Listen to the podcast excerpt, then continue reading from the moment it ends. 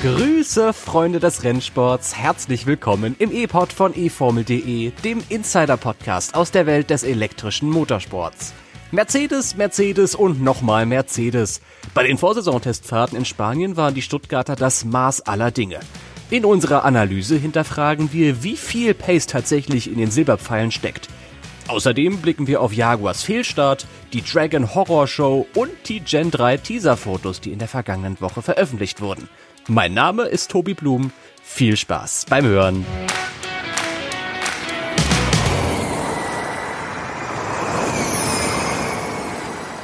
Advent, Advent, zwei Lichtchen brennen. Schön zweiten Advent allerseits. Und ich dachte, ich steige in die Episode mal. Hört ihr das?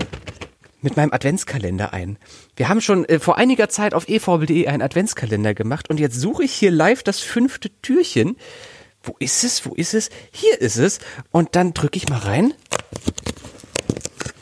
Und da kommt ein, ist das ein Stiefel? Tatsache. Oh, Live-Öffnung meines Adventskalenders im E-Pod. Ist das nicht schön? Gibt immer Premieren für alles. Heute mit dabei, keine Premiere, sondern ganz üblich, ist Tobi Wirz frisch zurückgereist aus Valencia. Guten Morgen. Einen wunderschönen guten Morgen. Hast du auch deinen Adventskalender schon aufgemacht heute? Ähm, ich muss zugeben, ich habe gar keinen Adventskalender. Oh. Äh, ich bin aber auch, ähm, ja, heute den ersten Morgen wieder im Lande, sage ich mal und äh, hatte daher gar keine Gelegenheit, äh, großartig irgendwelche Türchen zu öffnen die letzten Tage. Wie waren denn deine letzten Tage überhaupt? Wir haben in den vergangenen Wochen so viel über deine große Reise gesprochen. Jetzt ist es endlich soweit und du bist wieder zurück. Hast alles gut überstanden? Auf jeden Fall habe ich alles gut überstanden. Äh, Wetter war ganz gut. Das war, glaube ich, sage ich mal, der, der größte Unterschied zu Deutschland, dass ähm, es dort äh, zwar auch winterlicher wird langsam, aber mit ja 19 Grad äh, äh tagsüber oh, etwas herrlich. etwas angenehmer als hier. Äh, erzähl mal, Tobi, was war also herrliches Wetter auf jeden Fall, aber erzähl mal uns allen eine Geschichte äh, von, von deiner liebsten Begegnung oder sowas. Äh, was hast du da erlebt äh, in Valencia? Wen hast du getroffen? Was, äh, was kannst du und möchtest du uns mitteilen? Wen habe ich getroffen? Ähm, es ist, ist, eine, ist eine gute Frage. Ganz viele Leute aus dem aus dem Formel E Umfeld habe ich getroffen. Was äh, erwartet man denn auch bei einer äh, bei Formel E Testfahrten sonst? Ähm, ja, ein, eine ganz nette Story habe ich, ähm, aber die würde ich mir gerne nachher fürs Teleskop aufsparen. Mm, ein kleiner Teaser, okay.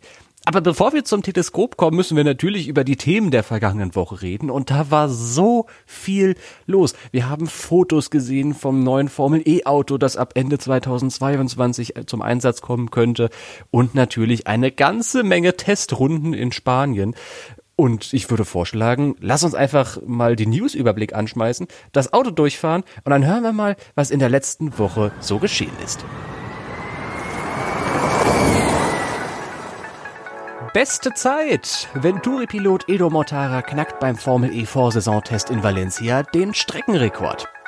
Bestes Format. In Spanien hat die Elektroformel die neuen Abläufe für Qualifying und Rennen erfolgreich getestet. Beste Alternative. Sollte eine Prix in Marrakesch nicht den schon abgesagten Kapstadtlauf ersetzen können, könnte es im neuen Jahr ein weiteres Doppelrennen geben. Beste Technologie. Es gibt endlich die ersten Fotos sowie neue Daten vom Gen 3 Auto der Formel E. Die theoretische Spitzengeschwindigkeit 320 km/h. Beste Entscheidung. Dragon zieht wohl seinen Gen 3 Herstellerstatus zurück, um ab 2023 ein Kundenteam zu werden. Und bester Hersteller. Weiterhin besteht mit Lucid oder McLaren die Möglichkeit für 24 Autos im Grid. Formel E-Chef Jamie Regal hat für die Gen 3-Ära zunächst aber andere Prioritäten. Schon im gesamten Jahr 2021 war das ja die einhellige Meinung im ganzen Fahrerlager. Na klar, alle konnten irgendwann mal scheinen, aber eigentlich waren sich alle sicher nach dem Berlin-Finale. Mercedes hatte im letzten Jahr das beste Antriebspaket. Und die Erwartung, weil es vor dem Jahr 2022 keine Motorenentwicklung geben wird, war vor den Testfahrten, das wird auch nächstes Jahr so. Hat sich das bei den Testfahrten in der vergangenen Woche bestätigt, diese Vermutung? Auf dem Papier könnte man die Ergebnisse so deuten, sage ich mal. Ich finde das immer ein bisschen schwierig, weil wir ja doch in der abgelaufenen Saison gesehen haben, dass ähm, die Performance doch relativ stark streckenabhängig ist, ja, dass es Teams gibt, die auf äh, bestimmten Arten von Strecken verdammt gut waren, aber auch äh, Teams gibt äh, oder Hersteller gibt, wo die Antriebe auf bestimmten Arten von Rennstrecken überhaupt nicht gut waren. Ich möchte da in dem Zusammenhang nur mal Jaguar und die permanenten Rennstrecken in Valencia und Puebla erwähnen. Mhm. Ähm, von daher ähm, wäre ich mit so einer Aussage vorsichtig, aber ich glaube, Mercedes hat nicht den schlechtesten Antrieb der Formel E. Da glaube ich, äh, sind wir uns alle äh, alle einig. Ähm, ja, das ähm, zeigt die die Wochenbestzeit von Edo Mortara im Venturi, der ja äh, auch einen Mercedes-Antrieb hat, zwar ein Kundenteam ist aber auch die anderen Mercedes-Piloten, sowohl Lucas Di Grassi, Neuzugang bei Venturi, als auch äh, Stoffel Van Dorne und Nick de Vries haben relativ äh, äh, gute Leistung gezeigt. Ähm, das gleiche gilt, muss ich natürlich sagen, aber auch für äh, Robin Freins und Nick Cassidy mit dem Kunden Audi ähm, Envision. Die waren auch, auch ganz gut. Die DST Cheetah waren nicht ganz vorne mit dabei, was die Performance anging. Ja, aber auch, aber auch Jaguar war durchaus äh, äh, ja, in Schlagdistanz zur Spitze. Trotz permanenter Rennstrecke. Würdest du sagen, dass Envision, die zumindest den ersten Tag gewonnen haben mit der besten Zeit von Robin Freins, die größten Verfolger werden von den beiden Mercedes-Teams im nächsten Jahr? Lässt sich, lässt sich extrem, extrem schwierig sagen. Also ähm, gilt das Gleiche. Wie gesagt, ich denke, wir haben mit Sicherheit fünf Teams, die äh, definitiv äh, da vorne mitkämpfen können. Wie gesagt, Mercedes und Venturi, klar, auf der einen Seite. Ein Vision habe ich auf jeden Fall auf der Rechnung. DST Cheetah sollte man auch nicht unterschätzen. Ja, und äh, Jaguar, die haben ja auch in der vergangenen Saison schon gezeigt, dass mit ihnen definitiv zu rechnen ist. Das ist so ein bisschen das alte Lied in der Formel E, ne? Bei Testfahrten lernt man nie was über die Performance der Autos, die Teams selbst lernen vielleicht was über die Performance ihres Autos, aber vergleichbare Daten werden da nicht erhoben. Das ist das Mantra, das wir jedes Jahr singen und äh, es auch in diesem Jahr tun. Andererseits ist das Problem aber, in der Formel E sind weiterhin alle Teams so nah beieinander dran. Ich muss auch sagen, ich fand Mercedes samt Kundenteam Venturi wirklich beeindruckend, weil die immer irgendwie vorne mitgespielt haben, zumindest auf ihrer Ein-Runden-Pace. Jetzt ist es allerdings so, dass die Rennen in der Formel E nicht eine Runde dauern, sondern 45 Minuten plus eine Runde plus Nachspielzeit. Das bedeutet, da könnte sich noch eine Menge verschieben in den Rennen. Fangen wir vielleicht eher von hinten an, wenn wir uns mal den Performance Index anschauen. Welches Team würdest du vielleicht ganz hinten ansiedeln und dann können wir uns vielleicht ein bisschen nach oben arbeiten, um dann am Ende wahrscheinlich nach zwei Stationen zu sagen, so, ab jetzt sind alle irgendwie gleich schnell, wenn sie einen guten Tag haben. Äh, Gibt es vielleicht einen klaren Hinterbänkler, den wir immerhin hier unseren HörerInnen mit auf den Weg geben können zum Start in die Saison? Ja, wie sich das auch in der abgelaufenen Saison gezeigt hat, glaube ich, dass ähm, Nio von der Pace her auf eine Runde am ehesten bisschen abfällt. Das ist, ähm, die haben zwar großen Schritt nach vorne gemacht, aber äh, sind immer noch nicht so gut, äh, dass man sagt, dass sie, dass sie auf Augenhöhe kämpfen. Was ähnliches gilt in meinen Augen auch für Dragon, die mh, mm, ja zwar etwas etwas äh, besser sind als Neo, aber wo der Abstand zum zum Rest der Welt dann doch äh, durchaus vorhanden ist. Und ja, dann ähm, kommen schon tatsächlich die die die ersten Teams des sehr sehr äh, sehr sehr eng gestaffelten Feldes, würde ich sagen. Also wir sind uns nach den Testfahrten alle sicher, diese Formel E-Saison 2022 wird spektakulär, genauso wie die Saison 2021 schon spektakulär war. Aber diese Leistungsdichte, die sucht in der Welt des Motorsports wirklich weiterhin ihresgleichen. Auf dem Stundenplan in Valencia standen aber nicht nur einzelne Runden und One-Lap-Performance und Pace, sondern auch Simulationsläufe von Rennen und von Qualifying-Formaten. All das war schon vorher geplant gewesen und die Teams haben sich direkt am Montagnachmittag eingefunden, um das neue Qualifying-Format zu simulieren. Wir haben schon so oft über das Format gesprochen, deswegen müssen wir gar nicht über die Formalitäten jetzt reden. Hört euch einfach die alten Epos dazu an. Ich möchte von dir viel mehr wissen, wie es jetzt denn mal funktioniert hat. Wir haben so viel in der Theorie darüber gelernt. Wie lief das, Tobi? Ich würde von, von meiner Position aus sagen, es lief ganz gut. Wir haben ja anfangs eine, eine Gruppenphase, in der sich elf Fahrzeuge auf der Strecke befinden. Das war in Valencia relativ unproblematisch, aber auch weil die Strecke natürlich relativ lang, relativ weitläufig ist. Dann gab es ähm, anschließend eine Duellphase, allerdings im Gegensatz zu den ersten Abläufen in der Saison äh, ist es so äh, gewesen, dass jeder Fahrer genau ein einziges Duell gefahren hat, und zwar gegen den Piloten, der in der anderen Gruppe auf dem gleichen Platz platziert war. Also die beiden elf Platzierten fuhren gegeneinander, dann die beiden zehn Platzierten und so weiter, bis am Ende die beiden Spitzenreiter der jeweiligen Gruppen gegeneinander gefahren sind. Ich würde äh, vorschlagen, dass wir an der Stelle vielleicht doch einfach mal kurz Ian James, Mercedes-Teamchef, zu dem Thema hören, was er darüber denkt, wie das, äh, wie die Qualifying-Simulation gelaufen ist. Im Großen und Ganzen bin ich mit dem neuen Qualifikationsformat für Saison 8 äh, ganz zufrieden. Es ist auf jeden Fall ein Schritt in die richtige Richtung. Und es ist super, dass wir die Gelegenheit gehabt haben, äh, alles in Valencia während des Tests äh, auszuprobieren. Ähm, wir haben ein paar Anmerkungen von fast alle Teams gesammelt und dies auch mit den FIA bzw. FIO äh, im Detail diskutiert. Bedeutet das äh, zusammen haben wir jetzt äh, ein paar äh, Änderungen vorgeschlagen, die auch für Anfang der Saison kommen werden. In diesem Sinne, die Zusammenarbeit äh, funktioniert momentan super ähm, und ich freue mich jetzt auf die die erste Qualifikationsrunde äh, in Deria äh, Ende Januar. Da habt ihr euch erschrocken, wie gut der Deutsch spricht, der Ian James, nicht wahr? Krasser Typ einfach. Teamchef, Teammanager und fließend als Deutschsprachiger unterwegs zu sein, das schafft nicht jeder. Äh, danke äh, an Mercedes äh, für, für das Audio das in meinen Augen auch unterstreicht, wie wichtig diese Zusammenarbeit nach diesem Simulationsdurchlauf war. Denn es gab wirklich einige Dinge, die die Teams angemerkt haben und dann rückgemeldet haben an die FIA und an die FEO, die Formula E Operations, dafür steht die Abkürzung, mit Vorschlägen, wie man dieses Format verändern könnte.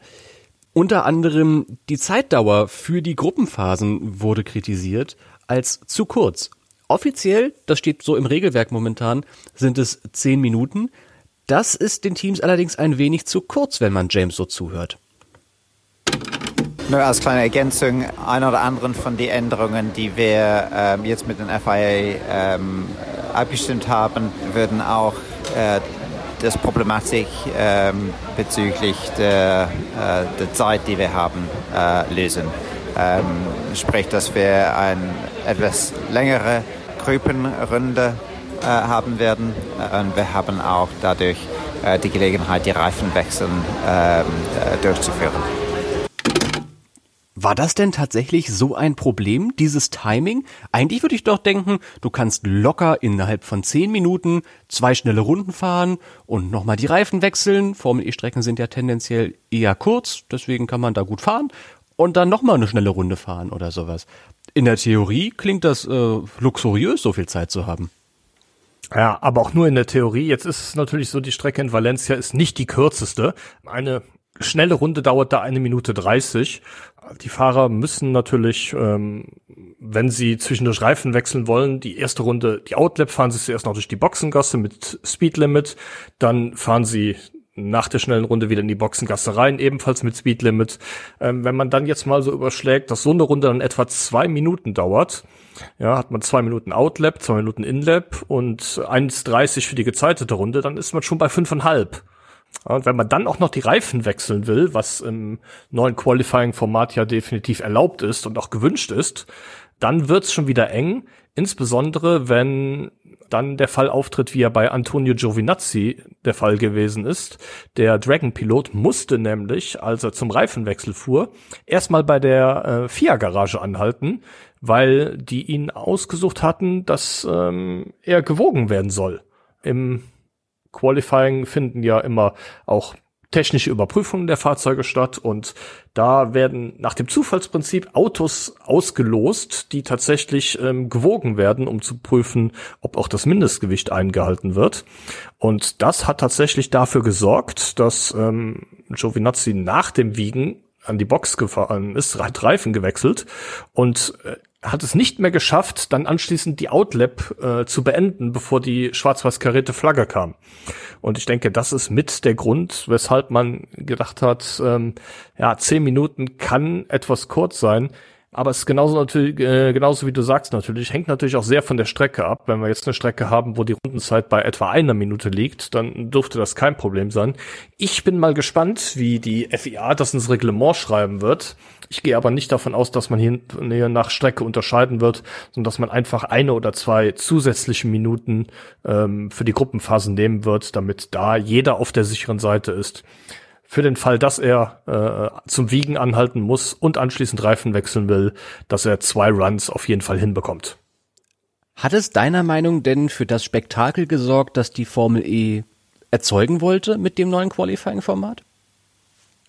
Gut, die Gruppenphase ist an und für sich ja erstmal kein Spektakel. Äh, ja, das ist äh, ähm, de facto das gleiche, was es jetzt auch gab, bis äh, mit der einzigen Ausnahme, dass die äh, Fahrer jetzt zwei Versuche haben und zwischendurch die Reifen wechseln. Ja, ähm, also da ist kein so großer Unterschied zu erkennen. Ähm, die Duelle fand ich hingegen sehr interessant. Ähm, wir konnten im Media Center ja auch schon beobachten, was ähm, die TV-Regie beispielsweise vorhat. Das kann ich an der Stelle vielleicht schon mal, schon mal verraten. Nämlich wird das Bild geteilt. Man sieht links und rechts die beiden Fahrer jeweils, ähm, und es gab unterschiedliche Tests, aber ich glaube, dass sich dann doch ähm, am Ende auf das Zeigen der Onboard-Kameras der beiden Fahrzeuge verständigt wurde. So war es dann auf jeden Fall bei den weiteren Duellen am Ende ähm, ja, dass man auf der linken Seite den Fahrer sieht, der im Duell vorne fährt und auf der rechten Seite den Fahrer sieht, der im Duell hinten fährt, jeweils mit ähm, mit Onboard-Kamera und dass dann unten die, die Zeiten gegeneinander laufen und wenn am Ende der Sektoren auch den direkten Zeitvergleich der beiden Fahrer gegeneinander sieht. Allerdings wurde in Spanien nicht nur das neue Qualifying simuliert, sondern historischerweise auch üblich in Valencia ein Rennablauf. Haben wir dabei was gelernt bei dieser Rennsimulation am Dienstag?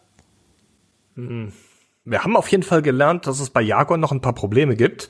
Die beiden Jaguar-Piloten sind nämlich tatsächlich am Start des Rennens kurz angerollt und dann stehen geblieben.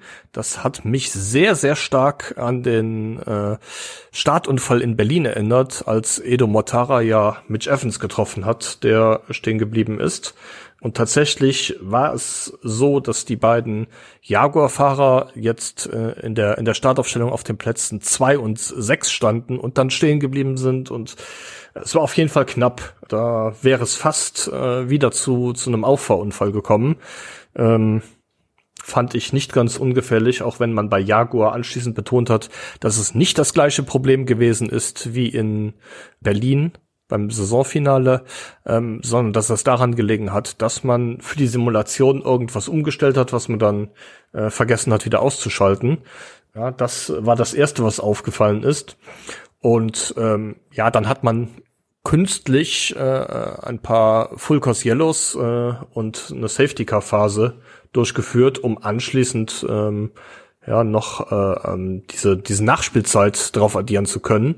Ähm, was ich ein, ein bisschen schade fand, ähm, ist, dass ähm, wir vor Ort keinen Überblick äh, hatten, welche Fahrer denn jetzt wie viel Energie haben und vor allen Dingen, dass auch ein paar Fahrer die Rennsimulation dann vorzeitig beendet haben.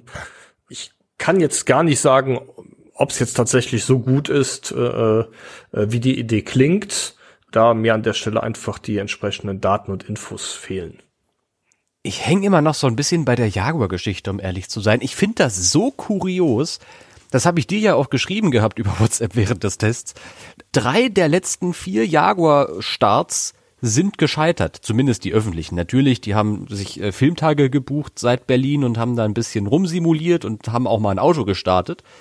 Aber äh, dass bei drei Autos, der letzten vier gestarteten Autos, der Start schief läuft und dass es dann auch so ähnlich aussieht, ne? Dieses Anzucken und dann knackt irgendwas und dann bleibt das Auto stehen und geht auch offensichtlich aus. Man hat ein Video gesehen, das könnt ihr in der aktuellen Kapitelmarke ebenfalls finden, vom Mercedes Twitter-Account, wo mindestens bei Mitch Evans das Rot-Rücklicht ausgeht, im Gegensatz zu allen anderen Autos, als er da so rumrollt. Und bei Sam Bird ist exakt das gleiche passiert. Das äh, ist zwar nicht im Mercedes-Video äh, zu erkennen, das müsst ihr mir aber glauben. Oder Tobi lädt noch ein Video hoch. Ja. nee, ich, ich, ich stand leider, ich habe auch ein Video gemacht, aber ich stand zu weit weg. Ich ähm, kann aber bestätigen, dass ähm, die beiden Jaguars nach dem Start da standen und äh, dass das Rücklicht komplett aus war. Es kam also tatsächlich zu einem kompletten Shutdown der Fahrzeuge. Und das ist so kurios. Und ich weiß wirklich nur so halb, woran das liegen könnte.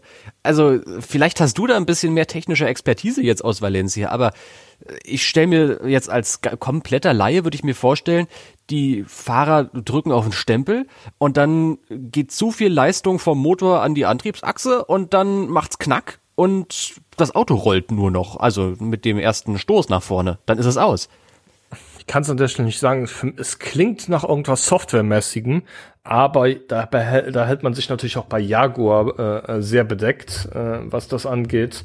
Aber wie gesagt, die Aussage, die äh, ich von Mitch Evans gehört habe, ist, dass es ein ganz anderes Problem gewesen ist als tatsächlich in Berlin. Ähm, ob's, ob's stimmt oder nicht, kann ich an der Stelle überhaupt nicht beurteilen. Es sah auf jeden Fall sehr kurios aus. Hoffen wir einfach, dass Jaguar das bis zum Saisonstart in Diria fixen kann und dass wir nicht noch das nächste Startdebakel bei den Raubkatzen sehen in Saudi-Arabien. Valencia war aber auch die Selbstfindungsphase für das Team Dragon Penske Autosport.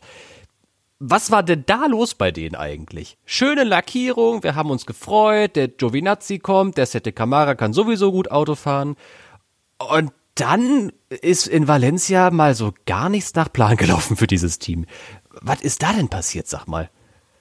Diverse Sachen, sag ich mal. ähm, zum einen war es so, Antonio Giovinazzi war als äh, äh, Fahrer bekannt gegeben, ist dann auch Montag und Dienstag gefahren. Für Donnerstag stand er allerdings weiterhin als Fahrer in der Liste, ist allerdings äh, am Donnerstag schon in Saudi-Arabien gewesen, weil da irgend so eine komische Rennserie dieses Wochenende fährt. Äh, irgendwas mit eins, glaube ich. ich. Ich weiß es nicht mehr. Äh, Habt hat vielleicht schon mal jemand gehört? Keine Ahnung, kenne ich nicht. äh, nee, nee, mal Spaß beiseite. Ähm, tatsächlich ist es so ähm, gewesen, dass ähm, Dragon noch nicht mal einen Ersatzfahrer vor Ort hatte und genannt hatte, äh, sondern dass das Auto mit der Startnummer 99, ähm, die Giovinazzi ja in der kommenden Saison verwenden wird, einfach den kompletten Donnerstag in der Box gestanden hat. Ja, wo man sich denkt, es gibt nur drei Testtage, bekommt man da das denn tatsächlich nicht hin, einen dritten Fahrer zu organisieren, der zumindest ein paar Kilometer mit dem, mit dem Auto zurücklegen kann, dass man ein paar Daten bekommt. Ich hätte mich bereit erklärt. Möchte ich immer zu Protokoll geben. Einfach nur nicht fragen ich war ja vor Ort. Äh, bei ja. mir gilt, für mich gilt das Gleiche, aber ich glaube nicht, dass ich ins Auto gepasst hätte. Das ist mal ein anderes Thema. Ja, ich bin mit einem Meter 96 dann doch ein bisschen länger als der durchschnittliche Formel E-Fahrer. Äh, so 20 bis 25 So einen halben Meter, Meter größer, ja. ja. ja. Von daher, ähm, ja, aber äh, lange Rede, kurzer Sinn. Ähm, es muss auch eigentlich klar gewesen sein, dass Giovinazzi äh, am Donnerstag nicht fahren kann und dann gehört es eigentlich zu den Verantwortlichkeiten des Teams, da einen Ersatzfahrer zu organisieren. Bei Neo hat man das prima hinbekommen. Ja, da ist der offizielle Test- und Ersatzfahrer Adam Carroll eingesprungen für Daniel Tickton, der auch nach Saudi-Arabien äh, geflogen ist, weil da die Formel 2 fährt. Da fragt man sich, warum schafft es Dragon nicht? Weil's, ich sag's jetzt, ein unorganisierter Haufen ist bei Dragon. Das prangern wir doch schon seit langer Zeit an. Also einerseits natürlich, wir haben immer äh, das Interesse daran, dass Dragon mit uns kommuniziert als äh, Motorsportjournalistinnen, aber trotzdem auch organisatorisch und administrativ ist Dragon wirklich hinter den Standards der Formel E zurück. Während des Tests wurde beispielsweise äh, hochrangiges Teampersonal entlassen. Welches genau das ist, das kommt in den, in den nächsten Wochen sicherlich nochmal ans, ans Licht der Öffentlichkeit. Nur so viel. Auch in der Teamstruktur tat sich eine ganze Menge in Valencia. Dann ist nach dem Vernehmen auch der Deal zwischen Dragon und Bosch inzwischen geplatzt. Natürlich, Bosch hat noch Logos auf den Autos, denn das Unternehmen produziert die elektronischen Kontrolleinheiten für Dragon. Das Gen 3 Involvement, was eigentlich von Bosch geplant war, scheint mehr denn je auf der Kippe zu sein. Und apropos Gen 3, Tobi, da kam bei Dragon ja auch noch was raus in der vergangenen Woche bezüglich deren Status für die nächste Formel E-Ära. Genau, das hängt dem Vernehmen nach mit dem Platzen des Bosch-Deals zusammen der ja noch nicht offiziell bestätigt ist, aber äh, wo mittlerweile einiges darauf hindeutet. Und zwar wird Penske äh, selbst kein Hersteller mehr in der Gen 3-Ära sein, sondern tatsächlich äh, erstmals als Kundenteam an den Start gehen. Das überrascht so ein bisschen, weil wie gesagt Bosch angekündigt hat, äh, den Gen 3-Antrieb für Dragon herstellen zu wollen, auch wenn Dragon nie offiziell äh, von der FIA als äh, Hersteller genannt wurde. Aber äh, das scheint jetzt dann Geschichte zu sein und stattdessen muss sich das Team von Jay Penske einen Antriebslieferanten suchen. Da gibt es ja eine ganze Menge an Auswahl. Also wir haben Porsche dabei in der nächsten Formel E-Ära, zumindest in den ersten zwei Jahren der nächsten Formel E-Ära. Mahindra möchte Motoren produzieren, Jaguar DS. Und ganz im Ernst, das sind alles bessere Ideen und vielversprechendere Konzepte als das, was Dragon da wahrscheinlich rausbekommen hätte. Nichts gegen Bosch. Ich bin mir sicher, dieser Motor wäre fantastisch geworden. Aber rein sportlich betrachtet ist es wahrscheinlich sogar besser für Dragon Penske Autosport, äh, ab Gen 3 mit einem Kundenmotor anzutreten. Wenngleich da natürlich eine ganze Menge Prestige dranhängt. Die haben ja sowieso seit Saison 2 immer ihre eigenen Motoren produziert und unter anderem auch das Venturi-Team mit Kundenmotoren ausgestattet in den ersten Jahren. Aber inzwischen, vielleicht sind es die Kosten, vielleicht ist es wirklich diese Teamorganisation, ist es sportlich wohl besser, dass Dragon demnächst als Kundenteam antreten wird. 2022 tritt Dragon noch als Werksteam an, als eigenen Motor, die ihre eigenen Motoren herstellen, mit eben der ECU von Bosch. Dennoch erwarten eigentlich alle, dass Dragon im nächsten Jahr das Schlusslicht wird, oder Tobi? Rein vom, vom Antrieb her sehe ich sie noch etwas stärker aufgestellt als Nio, aber das hatten wir auch eben schon. Ja, grundsätzlich ähm, ist es aber so, dass ein Ergebnis wie zum Beispiel Nico Müller in Valencia äh, in der abgelaufenen Saison erzielt hat, der es tatsächlich mal aufs Podium geschafft hat. Ich glaube, da kann Dragon nur von träumen. Also, die Selbstfindungsphase dauert noch an, denn Dragon hat, hat sich bislang noch nicht selbst gefunden. Apropos Gen 3. Am vergangenen Montag gab es eine allererste interne Präsentation für Stakeholder. Das war auch schon eine Weile bekannt. Wir haben irgendwann im Sommer berichtet, im November soll es soweit sein. Die Formel E hat wirklich bis zum vorletzten Novembertag damit gewartet, aber es gab die Präsentation. Die Öffentlichkeit hat leider nur erste Teaser-Fotos erhalten, über die wir jetzt aber natürlich sprechen wollen. Ihr findet die Bilder in der aktuellen Kapitelmarke. Und Tobi, du musst uns jetzt mal erzählen, was war zu sehen auf den Gen 3 Teaser-Bildern? Nicht viel war zu sehen.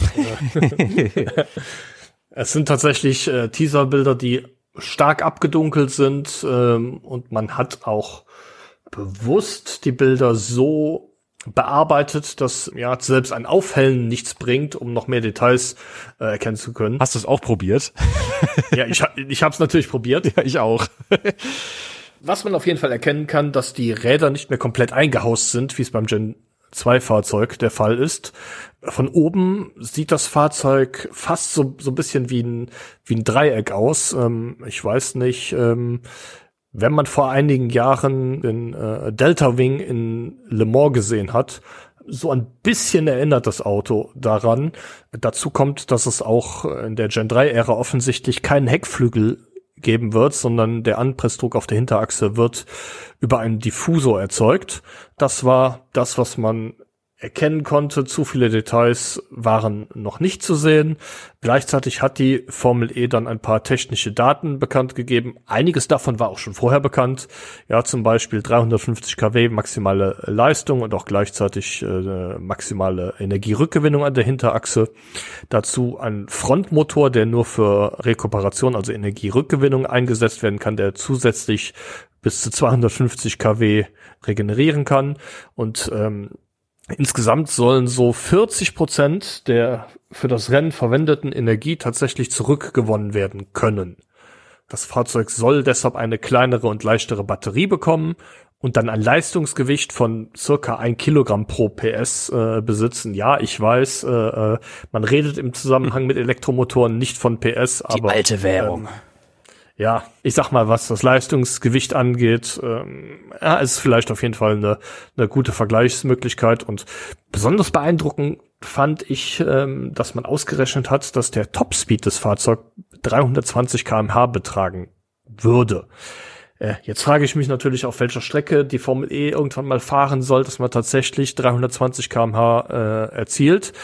Irgendwann fährt man vielleicht mal den, den Kurs der 24 Stunden von Le Mans mit der langen Unadier-Geraden. Heißt sie Unadier? ja, sie heißt Unadier oder Mulsanne. Ja, da, da kriegt man vielleicht 320 km hin äh, auf, einer, äh, auf, einer, auf einem Startkurs oder auch auf den äh, auf den Kurs in Valencia, glaube ich, ist das äh, äh nicht annähernd machbar. Genauso wenig wie das Gen 2 Auto jemals die 280 km/h äh, Spitzengeschwindigkeit äh, erzielt hat, die sie theoretisch schaffen können. Aber auf dem Papier sind das schon mal sehr beeindruckende Zahlen und man hat so ein bisschen äh, einen kleinen Einblick gewährt, aber ohne dann die Katze ganz aus dem Sack zu lassen, würde ich sagen. Die Formel E will ja in Saudi-Arabien hin und wieder mal die Strecke wechseln. Wie wär's mit einem Jeddah E-Prix irgendwann? Kriegt man da vielleicht 320 Sachen drauf? Oh, ist eine gute Frage. Ich glaube, die Strecke ist ein bisschen, ein bisschen zu kurvig. Äh, dafür haben die Fahrzeuge zu wenig Abtrieb, um äh, die Kurven, die äh, die Formel 1 da an diesem Wochenende voll fährt, auch voll fahren zu können. Ja, aber schneller als die ähm, Straßenkurse, die die Formel E so im Rennkalender hat, denke ich, wird man auf jeden Fall auch in Jeddah sein. Jetzt lass uns mal ein Urteil fällen. Nur auf Grundlage der Teaser-Fotos ist schon klar, aber wie gefällt uns beiden denn jetzt, was wir gesehen haben?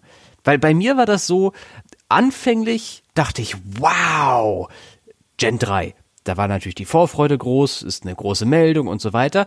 Und als ich mir das dann so ein bisschen länger angeschaut habe, muss ich sagen, war ich schon ein bisschen enttäuscht. Weil das dann doch schon dem Gen 2 relativ ähnlich gewesen ist. Ich will unbedingt auf die finalen Bilder warten, bis ich mir hier mein finales Urteil erlaube. Die technischen Daten sind immerhin gut, also Topspeed und 40 Prozent Rekuperation zusätzlich zu dem Schnellladen, was wir jetzt gerade komplett verschwiegen haben, was ja auch in Gen 3 kommen soll. Die technischen Daten klingen schon richtig gut. Optisch bin ich noch nicht zu 100 Prozent überzeugt. Klar, das Ding sieht aus wie so ein, wie so ein Robin Hood Pfeil, äh, aber das, ja, das ist noch nicht so.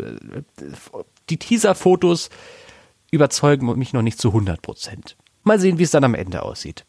Wie sieht's bei dir aus, Tobi?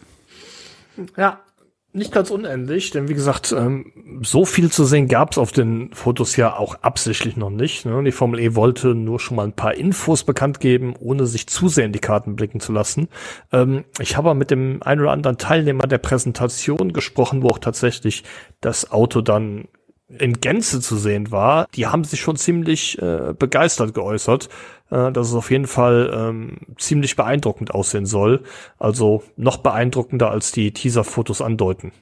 Im Frühjahr 2022 soll es dann soweit sein. Dann sollen auch wir das finale Gen 3 Auto zu Gesicht bekommen. Das ja momentan auch übrigens schon getestet wird. Also dieses Auto gibt es und äh, Benoit Treloyer fährt dieses Fahrzeug äh, bei privaten und geheimen Testfahrten hier und da in Spanien und in Frankreich. Das Gen 3 Auto gibt es und im Frühjahr werden wir es in Hülle und Fülle zu Gesicht bekommen. Und jetzt bekommen wir erstmal das folgende zu Ohr. Tobis Teleskop. Und da hast du vorhin ja schon angeteasert, worum es gehen könnte. Ich bin sehr gespannt, Tobi.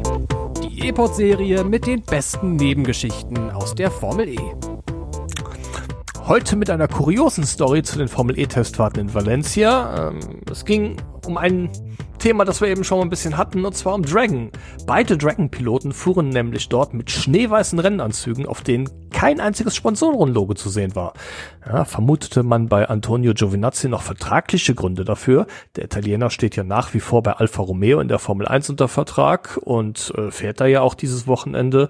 Ähm, hat im Qualifying ganz gut performt, ist unter die Top 10 geschafft übrigens, an, mhm. äh, mal ganz am Rande erwähnt. Ja, Der musste aus vertraglichen Gründen ähm, ja, bei der Pressekonferenz zum Beispiel eine neutrale blaue Jacke über dem Rennanzug tragen.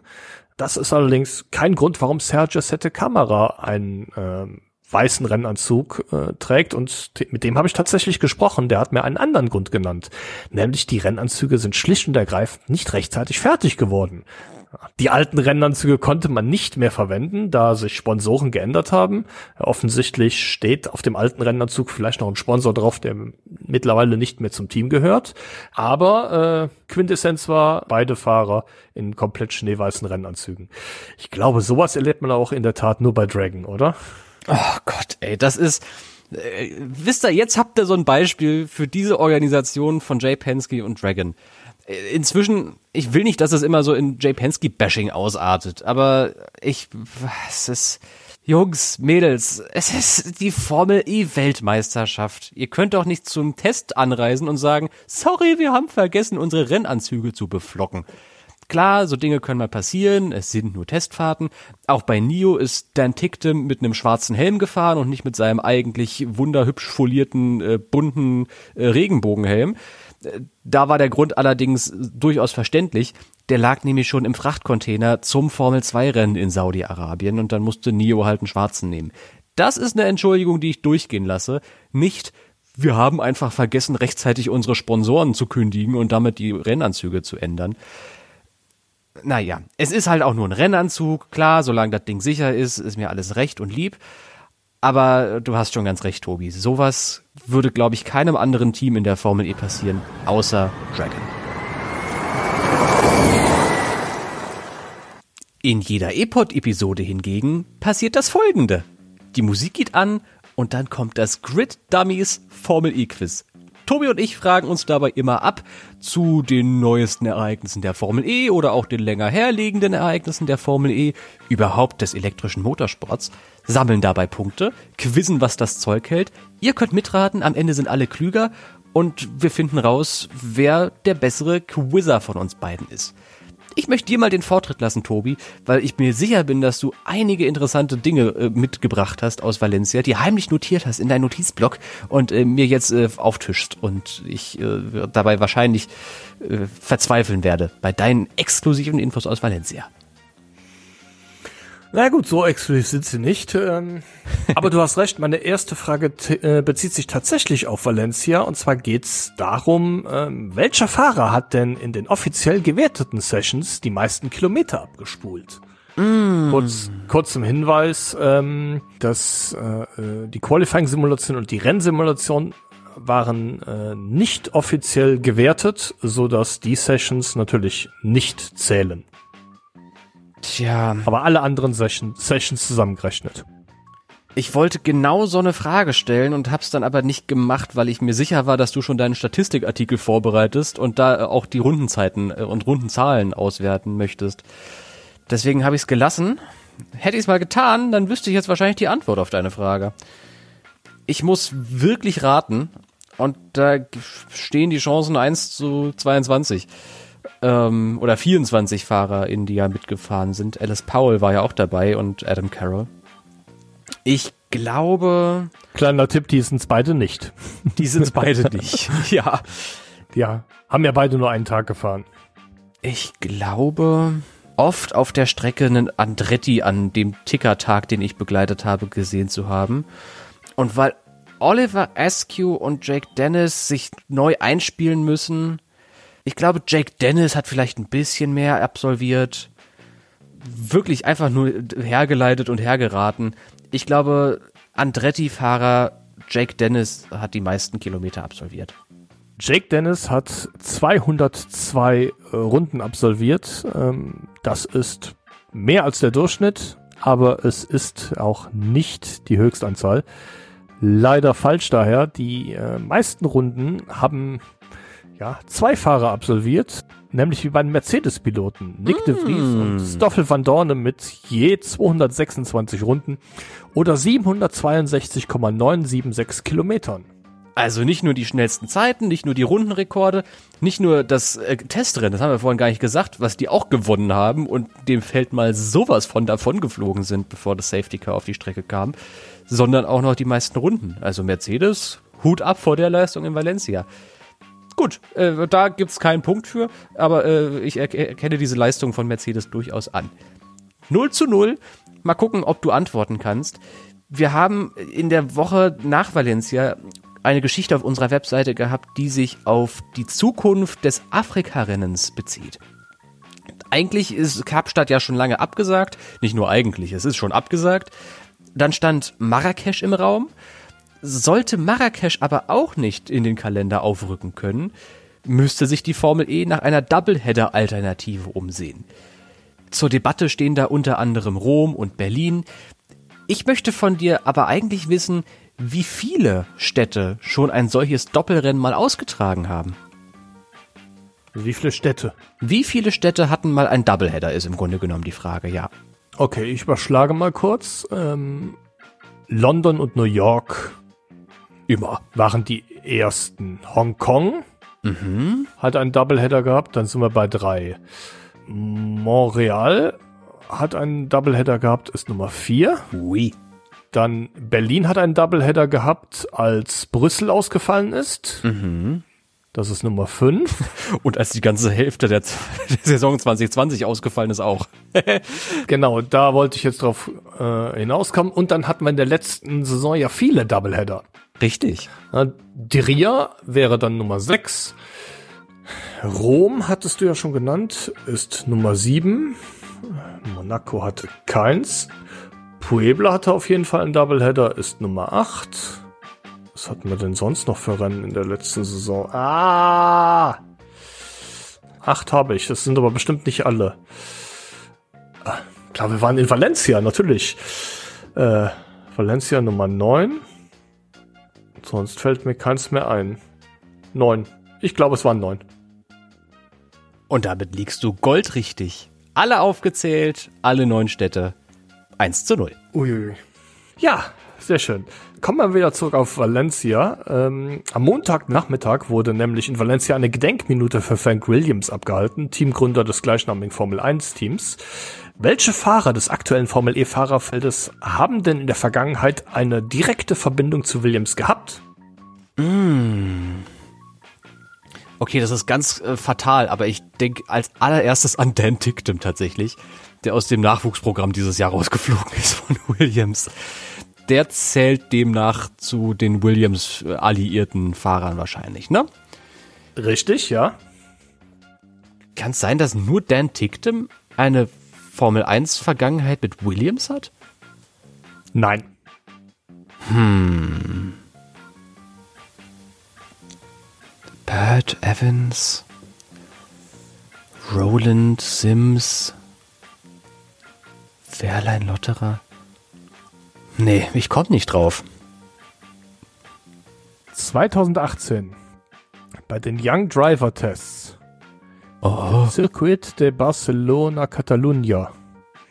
Den ich tatsächlich auf dem Rückflug aus dem Fenster im Flugzeug habe sehen können. Wie cool. Fand ich auch sehr witzig. Ähm, da fuhr tatsächlich ein heutiger Formel E-Fahrer für Williams ein damals junger Nachwuchspil Nach Nachwuchspilot aus der Formel 2 und sein Name war Oliver Rowland. Aha, so also. Nee, da wäre ich, das wäre mir nicht eingefallen. Da Dan Tickton war absolut richtig, der ja ein, ein Jahr lang Entwicklungsfahrer für Williams war und auch zur Nachwuchsakademie gehörte. Ähm, ja, genau wie übrigens Jamie Chadwick, aber das ist ja, glaube ich, auch bekannt aber tatsächlich Oliver Rowland ist 2018 bei den Young Driver Tests äh, den Williams-Boliden gefahren. Na gut, na gut. Meine zweite Frage bezieht sich auch auf Testfahrten äh, und vor allem auf das Testrennen, das in Valencia stattfand. Das haben ja nicht alle FahrerInnen beendet. Wer parkte noch vor dem Fall der karierten Flagge an der Garage? Beide, T beide DST-Cheater-Piloten, Jean-Eric Verne und äh, Antonio Felix da Costa. Mhm. Außerdem Alice Paul. Ja. Ich muss überlegen, es. Einer war es, glaube ich, noch. Es sind 18 Fahrer sind ins Ziel gekommen. Boah, wer war denn der letzte? Die Liste steht natürlich für alle äh, HörerInnen auch auf unserer Webseite irgendwo versteckt in einem Bericht über das Testrennen. Sagt, die beiden DST-Cheater waren die ersten und ähm, bei Alice Paul hat's mich ein wenig gewundert, weil sie ja, doch relativ großen Rückstand zwischenzeitlich schon hatte und dann durch das Safety Car, was fünf Minuten vor Rennende kam, nochmal aufgeschlossen hat. Äh, da dachte ich eigentlich, sie hätte so viel Energie gespart, dass sie jetzt den anderen äh, um die Nase fährt und dann biegt sie tatsächlich in die Box ab. Oh, Tobi, ich weiß es nicht mehr. Einer der Mahindras, Alex Sims. Ist performancemäßig nicht weit weg. Okay. Allerdings war es Porsche-Fahrer André Lotterer. Ah, Mist. Ah, es tut mir leid.